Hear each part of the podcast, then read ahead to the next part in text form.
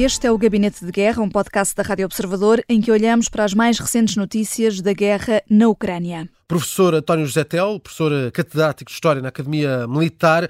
Começamos com a Comissão Parlamentar de Negócios Estrangeiros turca, que aprovou o pedido de adesão da Suécia à NATO. Fica assim a Suécia mais perto de ser membro de, desta, desta aliança. Que importância que tem esta decisão por parte da Turquia? É, boa tarde.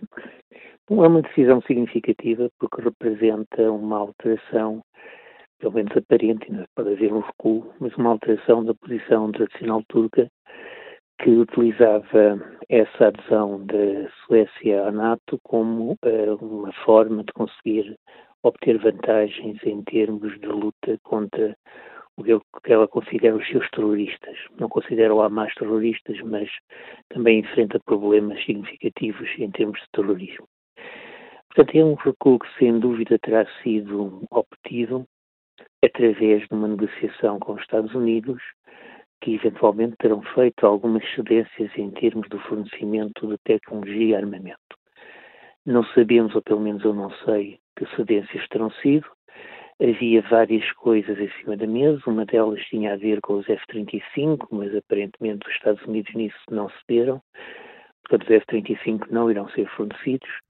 Outras têm a ver com as últimas gerações, os últimos modelos do F-16, que para a Turquia é especialmente importante, se, tendo em conta que não irá obter, aparentemente, a curto prazo, os F-35. seria um compromisso de venda dos Estados Unidos da América, de venda de caças F-16 à Turquia, não é? Ou de venda de caças ou de venda de alguma tecnologia que possa ser incorporada nos F-16 que a Turquia já tem. A Turquia tem uma numerosa frota de F-16 Portanto, ainda falta saber se foram de facto uma, uma luz verde para os novos modelos, os Block 70 e 72, ou se não, se foi meramente uma inovação e uma modernização de modelos que a Turquia já tem, que, como digo, é o principal avião em termos da Força Aérea Turca. O ministro da Defesa da Rússia, Sergei Shoigu, disse hoje que o exército russo conseguiu uh, cumprir a principal tarefa das forças estratégicas de defesa em 2023, que era interromper a contraofensiva ucraniana. A contraofensiva da Ucrânia falhou? Bom, repare, o falhança é relativa. Ela, sem dúvida, não atingiu os objetivos que vários responsáveis ucranianos lhe tinham dado e eh, desde o primeiro momento houve uns avanços pouco significativos, uns avanços pequenos, principalmente na zona central, mas eh, de facto nada dos objetivos indicados. Houve alguma insistência, eventualmente excessiva, na continuação da ofensiva da Ucrânia, eh, para além do que, do que era o período em que se tornava claro que não se iam obter os resultados esperados mas eh, já há pelo menos três semanas, talvez até um mês, que o Presidente Zelensky tinha dito que a ofensiva estava paralisada e que a Ucrânia ia passar a uma nova fase, uma fase defensiva. Portanto, essa afirmação de que do Ministro da Defesa russo eh, pode tem dois significados para mim importantes. O primeiro é que é o, o, Ministro da Defesa russo que diz oficialmente que o grande objetivo russo em 2023 era deter a ofensiva ucraniana.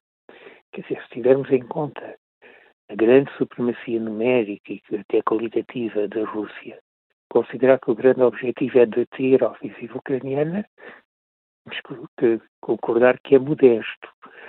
E, em segundo lugar, procurar apresentar isso como sendo uma vitória de curto prazo, quando isto é uma situação antiga. A verdade é que, tal como se tornou também patente no longo discurso do presidente Putin, a Rússia, isso é incrível, não tem uma vitória importante para anunciar na Ucrânia. Ou seja, apesar de ter reforçado muito a sua superioridade e ter lançado várias ofensivas, principalmente na zona de Bakhmut e na zona mais a norte, não conseguiu ainda resultados significativos. A Ucrânia está na defensiva, há uma situação para a Ucrânia que é de gerir a manobra, tendo em conta, nomeadamente, a situação internacional, mas a Rússia não consegue obter resultados em termos de um aproveitamento. Hum. Mas nesta fase não, não chegamos a um ponto da guerra em que nem um lado nem o outro consegue ter vitórias, em que estão todos na, na defensiva, porque a ofensiva russa eh, do inverno passado também não teve os resultados esperados, a contraofensiva ucraniana também não teve os resultados esperados. Nós estamos perante um impasse neste momento? Eu não, não sei se poderá classificar de impasse, porque, para começar nesta altura do inverno, claro. que se aproxima, é uma altura que não é favorável a grandes avanços e grandes ofensivas, quer de um lado, quer do outro. Daqui a mais uns tempos, sim, eventualmente a Rússia poderá aproveitar para eh, tentar pôr em, eh, em movimento as suas forças mecanizadas. Mas isso é preciso que o solo gele por completo coisa que já está a acontecer, mas que ainda não está, ainda não aconteceu por completo. É, portanto, em janeiro, final em janeiro, é, é possível que haja ataques significativos da Rússia. Agora, o que se tem verificado nestes quase dois anos de guerra da Ucrânia é que, retirando os primeiros meses, que é muito o efeito surpresa e o, e o efeito do inesperado, não tem havido um, umas ofensivas bem-sucedidas em larga escala, sobretudo ofensivas tradicionais, como meios mecanizados. Isso tem-se devido a vários fatores e, sem dúvida, um deles é uh, o crescimento do que podemos chamar uma digitalização do campo de batalha com o aparecimento de meios automáticos ou semiautomáticos, desde drones aéreos a drones terrestres, a uma partilha cada vez maior de informações de via satélite, tudo conjugado por uma gestão da informação que permite a utilização de meios que tornam difícil a movimentação de forças blindadas ou mecanizadas. Sempre que a Rússia tentou isso, retirando, como disse, esses dois meses e tais iniciais, mas sempre que a Rússia tentou isso, teve perdas muito significativas.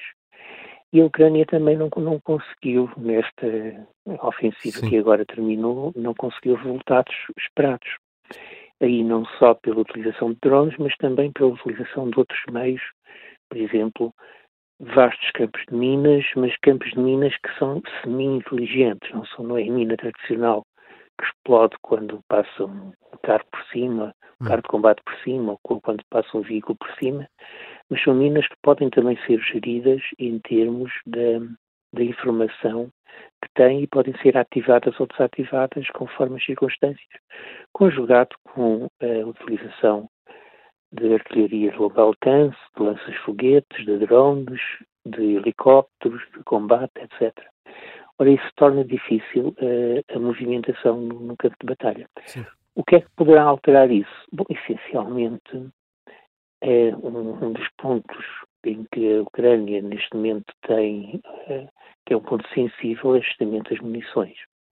Esse tipo de guerra exige muitas munições, exige, é extremamente cara, exige muitas munições e se essas munições falham, é, é, um, é sem dúvida muito difícil estabelecer esse tipo de defesa.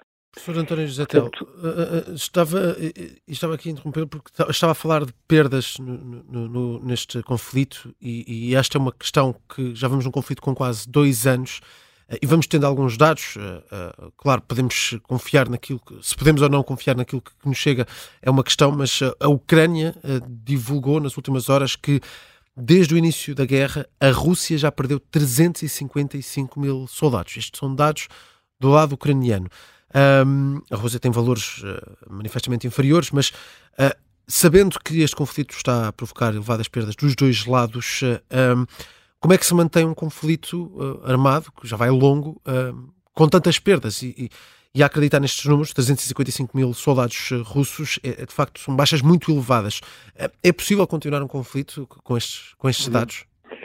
É, antes de mais, o, o termo de perdas ou de baixas é ambíguo porque certo. normalmente incluem-se ali mortos, feridos, prisioneiros, desertores, desaparecidos, tudo isso normalmente se inclui no termo baixas ou perdas, o que quer dizer que não é automaticamente mortos.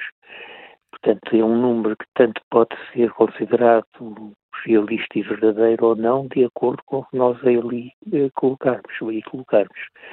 Eh, mas, por exemplo, mais significativo, o número sem dúvida maior, e esse aí confirmado internacionalmente, foram uh, os desertores russos quando foi decretada a primeira grande mobilização, hum. em que falou em pelo menos 600 mil russos que saíram da fronteira, que desertaram para não serem chamados para, para as Forças Armadas. Portanto, uh, houve sem dúvida perdas muito importantes de lado a lado. É muito difícil ter números exatos, mas em quase todos uh, os campos, pelo menos até agora, uh, nomeadamente em, em, veículos destruídos que podem ser confirmados por fotografias satélites, os números apontam para um triplo de perdas do lado russo, duas vezes e meia, três vezes mais do lado russo do que do lado ucraniano. É evidente que o lado russo tem muito mais que o lado ucraniano e o lado russo, nos últimos uh, nove meses, entrou de facto naquilo que normalmente é chamado de uma economia de guerra, com várias fábricas a trabalhar em três turnos por dia e com um aumento significativo da produção. Isso traduz numa, num primeiro momento por um, um crescimento dos meios no campo de batalha, uma facilidade de abastecer não só em termos de veículos, equipamento e armamento, mas também em termos de munições. Agora, tem inconvenientes que são inconvenientes também evidentes. A economia de guerra é uma economia ruinosa para a economia normal. É uma economia que se aguenta durante algum tempo, que sem dúvida se recorre a ela nas emergências, mas que uh, mina por completo a economia normal e, mais do que isso, mina o moral da população. Sim.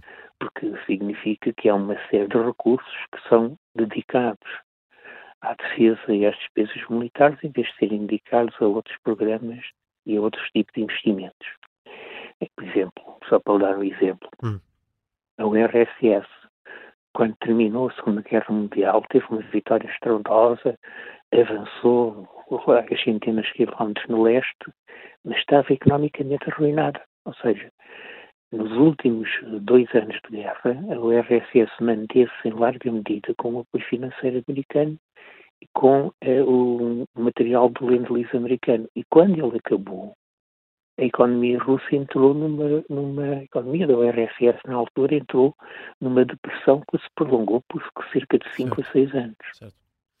Portanto, a economia de guerra paga-se, claro. sobretudo quando ela se prolonga no tempo durante alguns anos.